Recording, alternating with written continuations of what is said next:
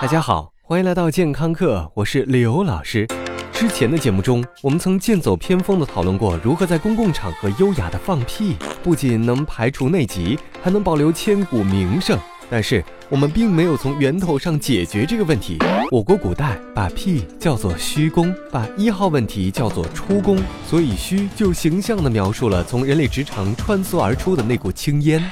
也许这个时候你会想问：非也非也。为什么叫虚功呢？我的一点儿也不虚呀，不仅调子高，响度足，有的时候还能真假声转换。由此可见，我的屁一点儿都不虚。其实，人们被屁真正困扰的焦点，并不是它的声音，而是一种超越声音影响力的存在——气味。有人说，响屁不臭，臭屁不响。虽然有些道理，但是凡事啊，不能绝对。我们今天的节目就来聊一聊，到底是什么让我们的虚功有如此销魂的味道？我们究竟如何才能让他们不那么尴尬？人类的屁，曾几何时，或者在很多情况下都是不臭的，因为屁中大多是吞咽的氧气和氮气，少量的氢气、甲烷和二氧化碳，来自肠道内细菌分解食物的副产品，可以说。并不多到足以影响你形象的地步，但是我们的肠道在分解蛋白质的时候会释放出硫化氢。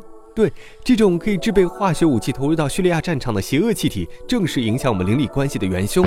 所以，那些外表光鲜的健身达人们，据信有比正常人高许多的放臭屁的几率。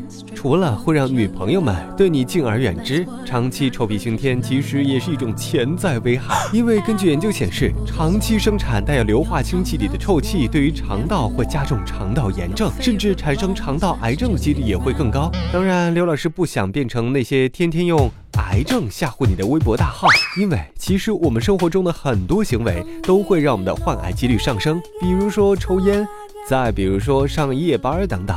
最近，位于澳大利亚墨尔本的莫纳什大学的研究团队认真脸的深入研究了放屁很臭的问题。他们的团队希望发现的是吃什么对于产生臭屁的贡献最大，从而还地球一片绿色。这个团队针对一组七人的样本进行了研究，他们发现。半胱氨酸这种在生物体内非常常见的含硫化物的氨基酸是产生臭气的元凶，而且现代食品工业广泛的把这种氨基酸作为一种食品添加剂来使用，所以你无论是在吃肉，还是在吃蛋白粉，甚至零食的时候都能碰见它。半胱氨酸在小肠里会被细菌待见，细菌在分解半胱氨酸的时候就会产生硫化氢。所以，那些膳食很专一的健身人士，可能除了有傲人的上围以外，还有用屁清场的神奇功能。所以，当你带他们回去见爸妈，一言不合，咱们还可以金蝉脱壳。Thank you。哎，也许你想知道，既然半胱氨酸如此常见，为什么有些人的臭，有些人的不臭呢？有好大家分，有臭一起臭吗？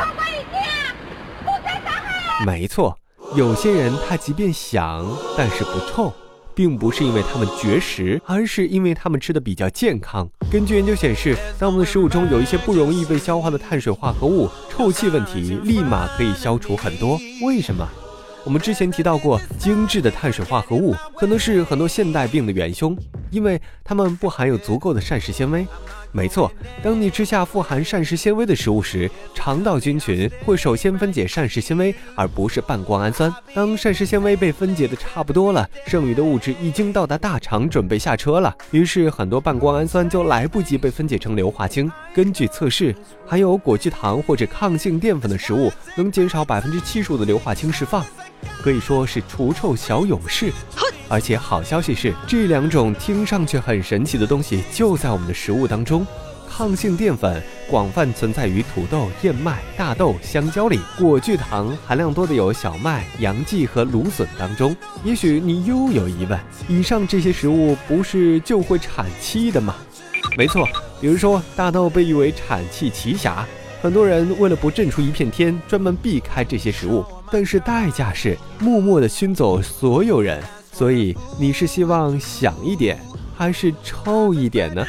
健康课英语角放屁，fart，这个不用多说，are some foods farter than others。当然，写作文的时候千万别用 farter。But yes, but these should not be the reason for you to avoid fibers.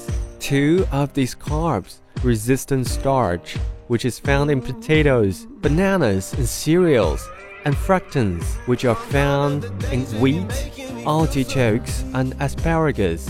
Both reduce hydrogen sulfide production by about 75%. So, here we are again.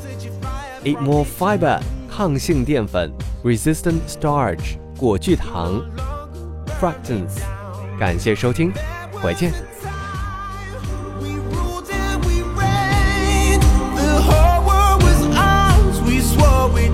Never change.